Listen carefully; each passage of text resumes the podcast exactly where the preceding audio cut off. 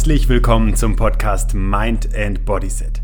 In diesem Podcast findest du wichtige Bausteine, die dich deinem persönlichen Erfolg näher bringen.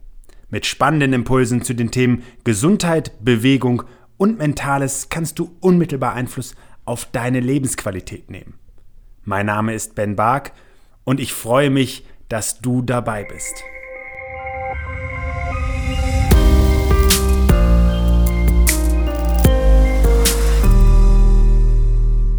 Du dir einmal die Frage gestellt, was im Schlaf eigentlich passiert? Willst du die Geheimnisse des Schlafs verstehen und sie dir zunutze machen, um morgens mit viel Energie aufzuwachen? Ein schönes Zitat von Robert Lemke heißt da, Wer spät zu Bett geht und früh heraus muss, weiß, woher das Wort Morgengrauen kommt. Aber wie kann nun Schlaf zu einer echten Erholung werden und was passiert da eigentlich? Genau darum geht es in der heutigen Folge. Dobranok, Labanakt, Vale, Selamat Malam, Gotnat, und damit möchte ich mich zuallererst für meine wahrscheinlich nicht immer ganz korrekte Aussprache entschuldigen. Das waren gute Nachtwünsche in verschiedenen Sprachen. Aber was steckt eigentlich hinter dieser so optimal geglaubten Erholung des Schlafs? Und wie kann Schlaf wirklich optimiert werden, um morgens mit einer hohen Energie aus dem Bett zu kommen? Dafür zunächst erstmal ein paar allgemeine Hinweise zum Schlaf. Wusstest du, dass ein Mensch rund ein Drittel seines Lebens schläft? Im Leistungssport etwa zählt Schlaf zu einem der wichtigsten Leistungsfaktoren. Nur wer ausreichend schläft, ist auf Dauer tatsächlich zu sportlichen Höchstleistungen fähig. Allerdings unterstreichen gerade auch neuere Untersuchungen, dass für Bürohochleistungssportler und Büro-Hochleistungssportlerinnen dieser Grundsatz kriegsentscheidend ist. Denn auch im Job fordern wir uns mental gerne mal am Leistungslimit. Aber was bringt denn nun Schlaf? Regelmäßiger und tiefer Schlaf sind für den Lernprozess des menschlichen Gehirns unabdingbar. Schon Schopenhauer verglich den Schlaf mit dem Aufziehen eines Uhrwerks. Ist unser Schlaf dauerhaft unzureichend, reduzieren wir also unsere Lebensenergie nachhaltig. Und das tun viele Menschen. Was passiert, wenn wir zu wenig schlafen? Schlafmangel sorgt für nachlassende Konzentration, führt also oft auch zu schlechter Stimmung und geht langfristig sogar mit einem erhöhten Krankheitsrisiko einher. Während wir also zur Ruhe kommen und schlafen, passiert unheimlich viel in unserem Organismus. Schlafen ist tatsächlich hochintensiv und alles andere als ein generalisierter Standby-Modus im Körper. Nachts wird in uns aufgeräumt. Denn es gibt sie wirklich, die Heinzelmännchen, und die kümmern sich während des Schlafens um unseren Immunstatus. Das bedeutet nichts anderes, dass unser Immunsystem aktiviert wird. Und das bedeutet wiederum, dass im Kern entstehenden Krankheiten entgegengetreten wird. Auch spannend ist sich anzuschauen, inwiefern über Nacht unser Gedächtnis sich verändert. Denn wir lernen fleißig. Erinnerungen, die wir über den Tag gespeichert haben oder auch Eindrücke, die wir gesammelt haben, werden verarbeitet. Es könnte also sogar sein, dass du dich im Schlaf nochmal verliebst. Es kann sein, dass dir eine schlagkräftige Antwort einfällt, die du deinem Gegenüber am Tag nicht geben konntest. Auf jeden Fall werden viele, viele Dinge über Nacht im Gehirn verarbeitet. Das alles spricht dafür, dass du gut schlafen solltest. Kommt es dennoch und aus welchen Gründen auch immer zu Schlafmangel, dann wirst du schnell über den Tag merken, dass beispielsweise deine Denkgeschwindigkeit reduziert ist oder deine Konzentration nachlässt. Vielleicht wirst du sogar merken, dass du Gedächtnislücken hast und auch körperlich nicht besonders leistungsfähig bist. Und jetzt folgt eine überraschende Erkenntnis, denn davon sind natürlich auf der einen Seite Sportler und Sportlerinnen betroffen, aber vor allen Dingen auch Menschen, die geistig tätig sind. Wenn du immer noch nicht glaubst, dass Schlafmangel gravierende Konsequenzen hat, dann können wir uns auch einigen geschichtlichen Ereignissen einmal annähern. Vielleicht überzeugen dich Beispiele von Katastrophen, die auf menschliches Versagen zurückzuführen sind. Auch wenn kein direkter Zusammenhang zwischen dem Schlafdefizit nachgewiesen werden kann, liegt dieser dennoch nahe. Zum Beispiel das Reaktorunglück von Tschernobyl 1986 oder die Explosion der Ölplattform Deepwater Horizon im Golf von Mexiko 2010. Beide traten nachts auf, wenn Menschen naturgemäß eher müde sind, wenn nicht gar übermüdet. Ein Beispiel für einen positiven Umgang liefert die Moskauer Metro, denn hier konnten die Zahl der nächtlichen Unfälle auf fast null reduziert werden, indem nachts nur noch Lokführer eingesetzt werden, die aufgrund ihrer chronobiologischen Voraussetzungen eher zu den Nachteulen als zu den Lerchen, also dem Morgentypen, zählen. Nun, aber was passiert eigentlich, wenn wir dauerhaft in ein Schlafdefizit rutschen?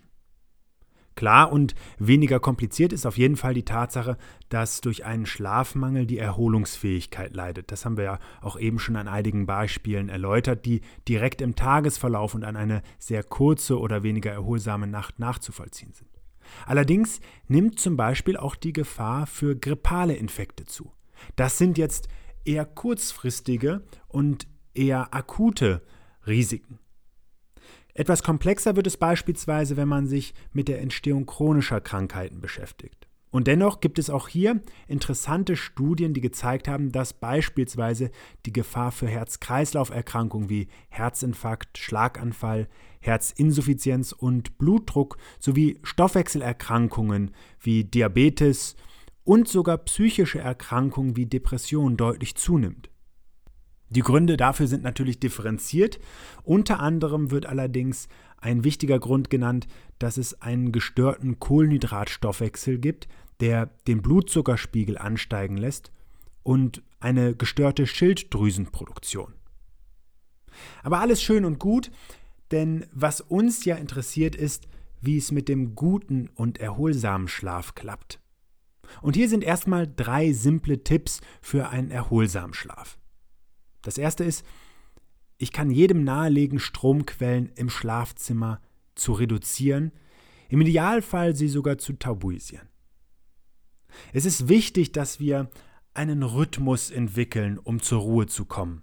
Und vor allen Dingen einen Rhythmus in der Zeit, in der wir ständig erreichbar sind oder auch jederzeit die Möglichkeit haben, uns abzulenken oder eben auch regelrecht durch Inhalte auf geistigem Niveau zu aktivieren.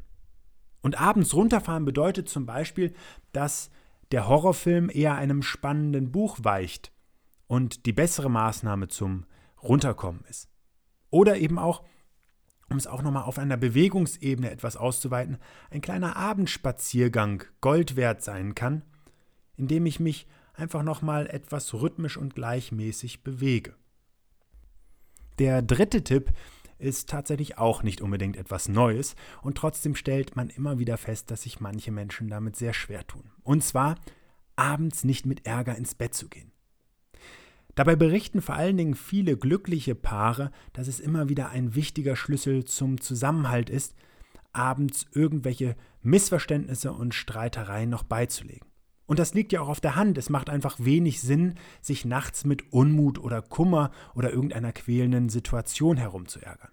Insbesondere dann, wenn diese am Vortag hätte noch gelöst werden können und man einfach etwas beruhigter zum Schlaf gefunden hätte. Und weil es so schön ist, beschäftigen wir uns doch nochmal mit dem Thema, im Schlaf schlau zu werden. Meine, in dieser Aussage können ja eine Menge Missverständnisse stecken, denn selbstverständlich ist damit nicht gemeint, dass ich mir das Fachbuch unter das Kopfkissen lege, einschlafe und morgens meinen geistigen Horizont erweitert habe, sondern es geht einfach um Wirkmechanismen, die während des Schlafes zu einem echten Wissenszuwachs führen können. Demnach lässt sich durch gesunden Schlaf vor allen Dingen unsere mentale Fitness verbessern und schwerpunktmäßig profitieren davon natürlich neben körperlich aktiven Menschen auch gerade geistig arbeitende Menschen. Denn die gesteigerte mentale Grundfunktion ist immer auch etwas Wichtiges, das wir brauchen, wenn es um Zielfokussierung geht, wenn es um Handlungsschnelligkeit oder Entscheidungsfindung geht und natürlich auch, wenn es um unsere Fähigkeit, uns zu konzentrieren geht. Und das ist natürlich für jeden, der auch gerade geistig arbeitet, ein echter Mehrwert im täglichen Leben. Nun, was steckt jetzt genau dahinter? Und da kommen wir auf eine Theorie, die in diesem Zusammenhang häufig eine Rolle spielt, die sogenannte Replay-Theorie. Dabei ruht der Körper, während das Hirn lernt. Und diese sogenannte Replay-Theorie besagt eigentlich nichts anderes, dass unser Gehirn nachts die Lerninhalte des vorangegangenen Tages auf einer neuronalen Ebene nochmal durchspielt. Und dabei geht es vor allen Dingen um eine Verbesserung der Abspeicherungsprozesse, also die Ablage der Informationen in den entsprechenden Arealen des Gehirns, also in den entsprechenden Gehirnregionen. Und das sorgt dafür, dass diese Inhalte dann nochmal nachhaltiger verankert werden können. Auch hier ist es wichtig klarzustellen, dass dieses Prinzip nicht nur für das Abspeichern motorischer, also steuerungs- und koordinativer, also auch hier einfach steuernder Abläufe für, für den Sport beispielsweise gilt, sondern grundsätzlich fürs Lernen einfach. Und deswegen macht es vielleicht auch Sinn, die vernünftige Prüfungsvorbereitung mit einem guten Schlaf einhergehen zu lassen. Denn das Pauken bis zur letzten Sekunde und dafür eben der Verzicht auf einen erholsamen Schlaf könnte sich am Ende sogar kontraproduktiv auswirken, wie ich eingangs erwähnt hatte, wenn eben eine Konzentrationsfähigkeit oder der Abruf von Informationen aufgrund sogenannter Gedächtnislücken einfach wesentlich weniger ideal abläuft. Interessanterweise ist allerdings ähm, Schlaf nicht nur für unser Gehirn wichtig, sondern auch natürlich für unsere körperliche Leistungsfähigkeit und hat damit einen beispielsweise extrem großen Einfluss auf das Thema Muskelzuwachs.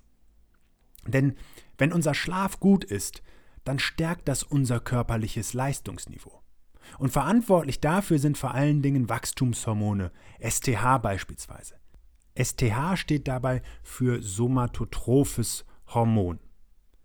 Dieses Hormon wird vor allen Dingen in Tiefschlafphasen ausgeschüttet und ist letztlich ein echter Jungbrunnen, der das Muskelwachstum fördert, letztlich überschüssiges Körperfett abbaut und auch die Knochendichte stärkt und damit eben auch eine wichtige Bedeutung für eine wirksame Vorbeugung gegen Knochenspund darstellt, also Osteoporose beispielsweise. Dass der Schlaf einen unschätzbaren Beitrag zum Schutz vor Krankheiten darstellt und damit auch elementar zum Genesungsprozess von Verletzungen beiträgt, steht letztlich außer Frage. Denn das Immunsystem und damit auch die Abwehrkräfte arbeiten nachts auf Hochtouren. Also gibt es um das große Thema des gesunden Schlafs eine eindeutig evidenzbasierte physiologische Grundlage, heißt nichts anderes, es gibt dafür ganz klare studienbasierte Nachweise und Belege. Und klar ist, dass wir denselben Gesetzmäßigkeiten im Zusammenhang mit dem Schlaf für Kopfhochleistungssportler und Kopfhochleistungssportlerinnen unterliegen, als eben auch solchen, die auf körperlicher Ebene Höchstleistung erbringen. Und tatsächlich gibt es auch interessante Erkenntnisse zum Thema, wie lange Schlaf sein sollte, wie lange der dauern sollte. Und dabei möchte ich auch eines nochmal in den Vordergrund stellen, weil es auch vor einiger Zeit eine Studie in Harvard gab, die ein intermittierendes Schlafen sich angeschaut hat um dabei eben einfach herauszufinden, inwiefern auch ähm, kürzere Schlafphasen als diese nächtliche, etwas länger andauernde Schlafphase zu einem guten Effekt führen.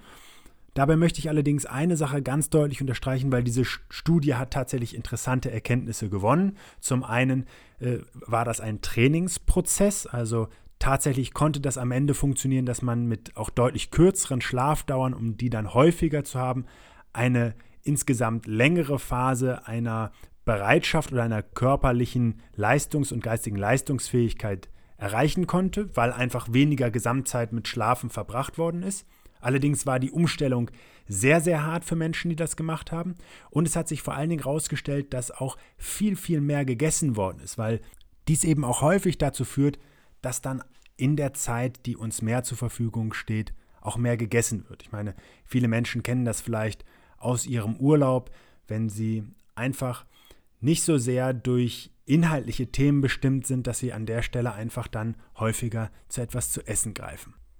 Und deswegen möchte ich einfach nahelegen, es ist schon aus verschiedenen Regenerationsgesichtspunkten, die ich auch schon vorher genannt habe, einfach sinnvoll dem Körper auch eine gewisse Zeit zu lassen, um zu regenerieren. Beispielsweise konnte man feststellen, dass Menschen, die eben auch weniger als sechs Stunden schlafen, einen ähm, veränderten Stoffwechsel haben. Also hier wird viel, viel mehr, wie auch oben gesagt, ähm, auf Kohlenhydrate zurückgegriffen, statt den Fettstoffwechsel anzuregen. Oder es wurde festgestellt, dass Menschen, die eben unter sechs Stunden schlafen, ein ähm, Hormon ähm, ausschütten, das letztlich zu, einem, zu einer größeren Wasserausscheidung führt, was letztlich bedeutet, die Nieren arbeiten mehr, schwemmen mehr Wasser aus und wir haben morgens möglicherweise dadurch noch einen größeren ähm, Wasserverlust, den wir erstmal ausgleichen müssen. Und das ist auch einfach eine wichtige Erkenntnis für Menschen, die vorübergehend mal weniger schlafen, denn die haben einfach morgens einen noch größeren Bedarf an Flüssigkeit.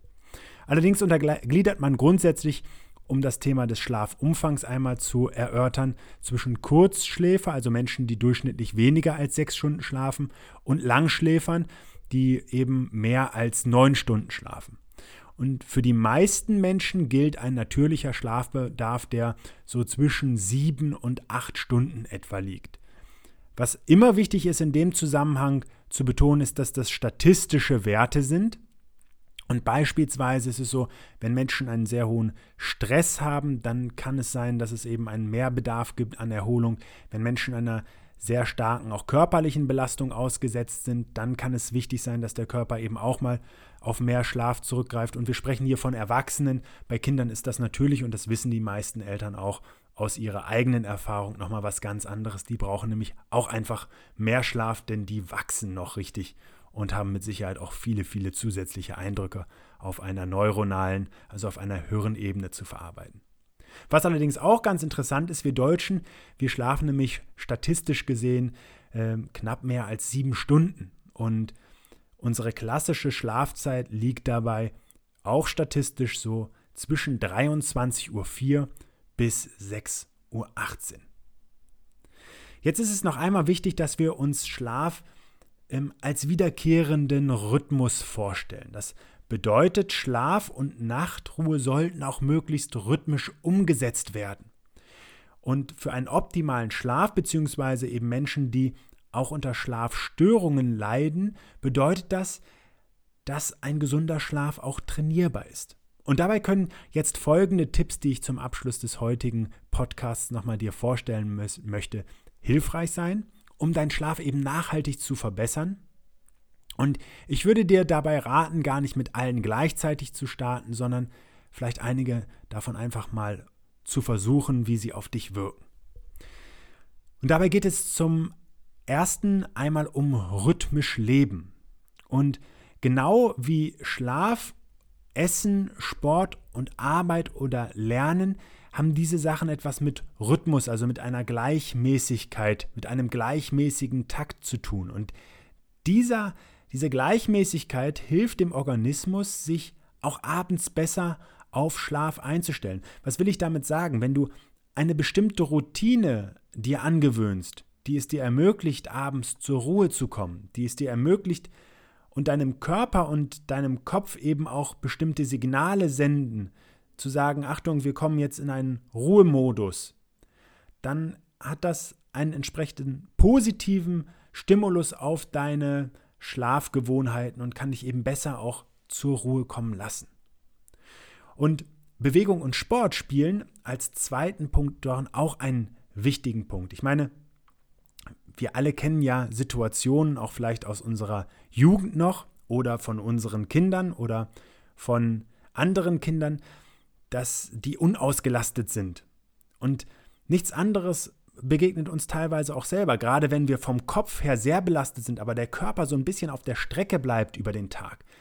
Dann liegt schon nahe, dass ausreichend Bewegung, also ein ausreichend bewegter Körper, abends einfach auch müde ist und dann Ruhe, sich nach Ruhe sehnt.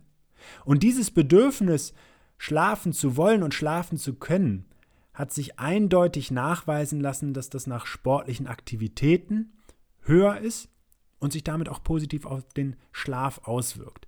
Dabei möchte ich auch nochmal in dem Zusammenhang sagen, dass es oft nicht besonders sinnvoll ist, kurz vorm Schlafengehen nochmal sehr aktiv zu werden, weil das ja auch anregend für den Körper wirkt. Ähm, die Herzfrequenz geht nach oben, bestimmte Hormone und Botenstoffe werden ausgeschüttet, wie beispielsweise Adrenalin. Und das sind natürlich eher wachmachende Stoffe. Ganz zu schweigen von einem höheren Sauerstoff, einer höheren Sauerstoffsättigung. Es ist dabei also sinnvoller, eher zu gucken, dass das mit ein bisschen Abstand zur Ruhephase dann in den Alltag einfließen kann. Interessanterweise hat auch Mittagsruhe oder, oder Mittagsbewegung, also diese diese aktiven Phasen auch über den Tag mit einzubringen oder diese Ruhephasen, wie beispielsweise ein kurzer Powernap von bis zu 20 Minuten wird da oft nahegelegt, ähm, helfen, dem ja, biologischen Mittagstief entgegenzuwirken. Und was eben auch darum wieder für einen gewissen Rhythmus für unseren Tag beiträgt, eben dann auch wieder bewusst produktive und bewusst auch Ruhephasen einzuhalten.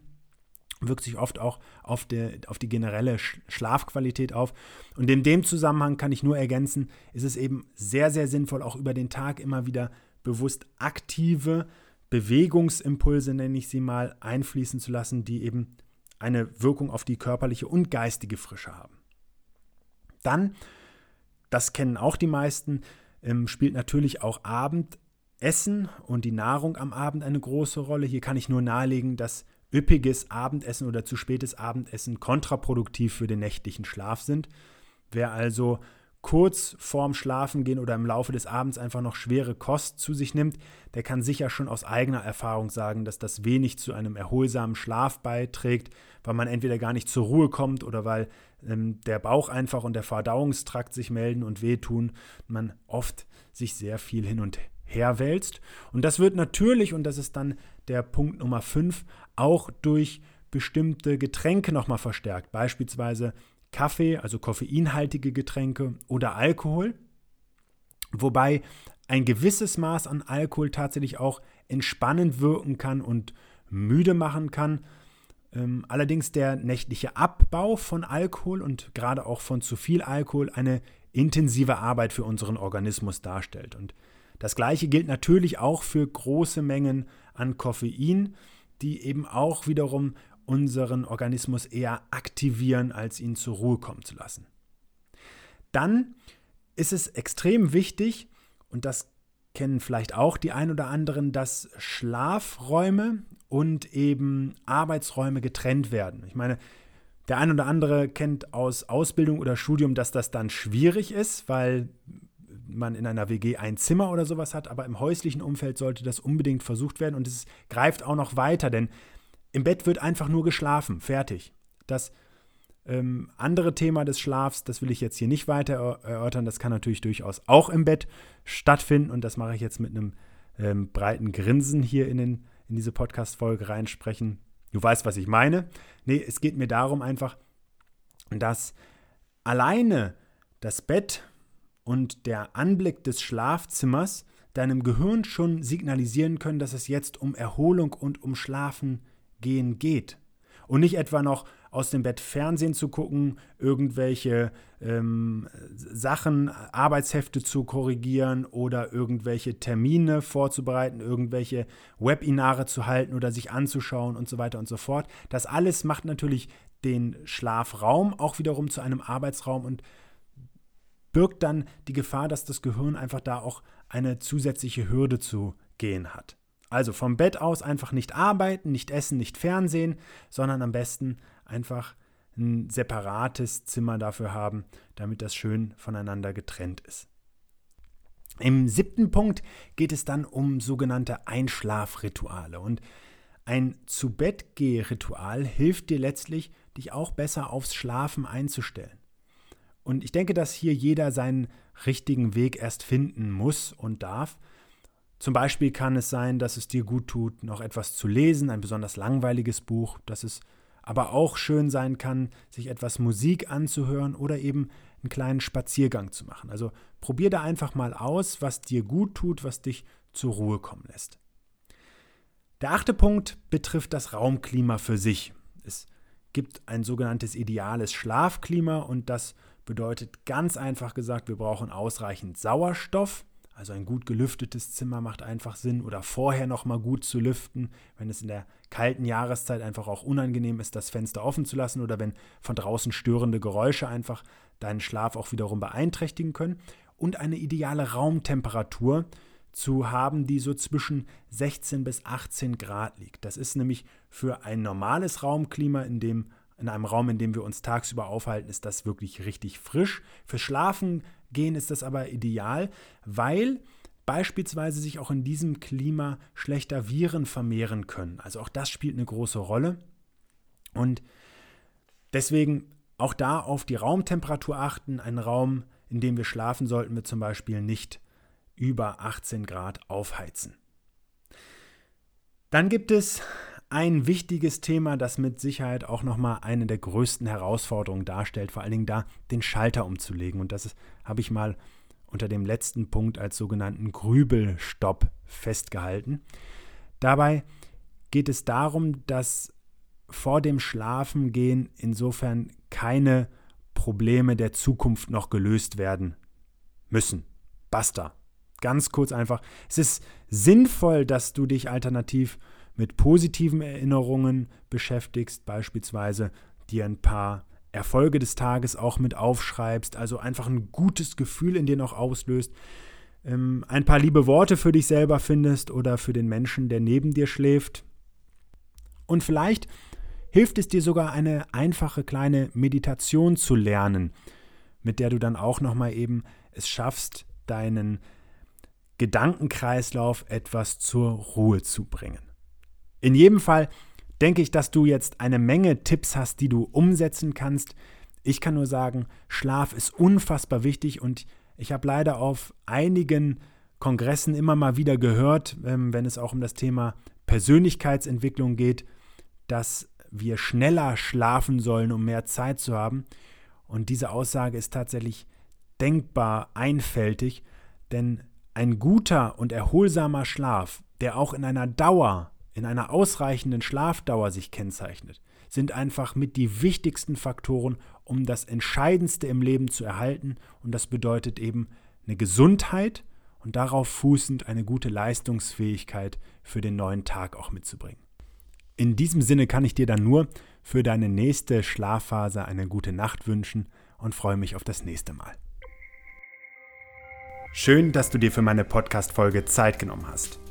Um auch zukünftig auf dem Laufenden zu bleiben, empfehle ich dir, meinen Podcast direkt zu abonnieren. Außerdem freue ich mich über deinen Kommentar und eine Bewertung von dir. Ich wünsche dir eine bewegte Zeit. Bis zum nächsten Mal.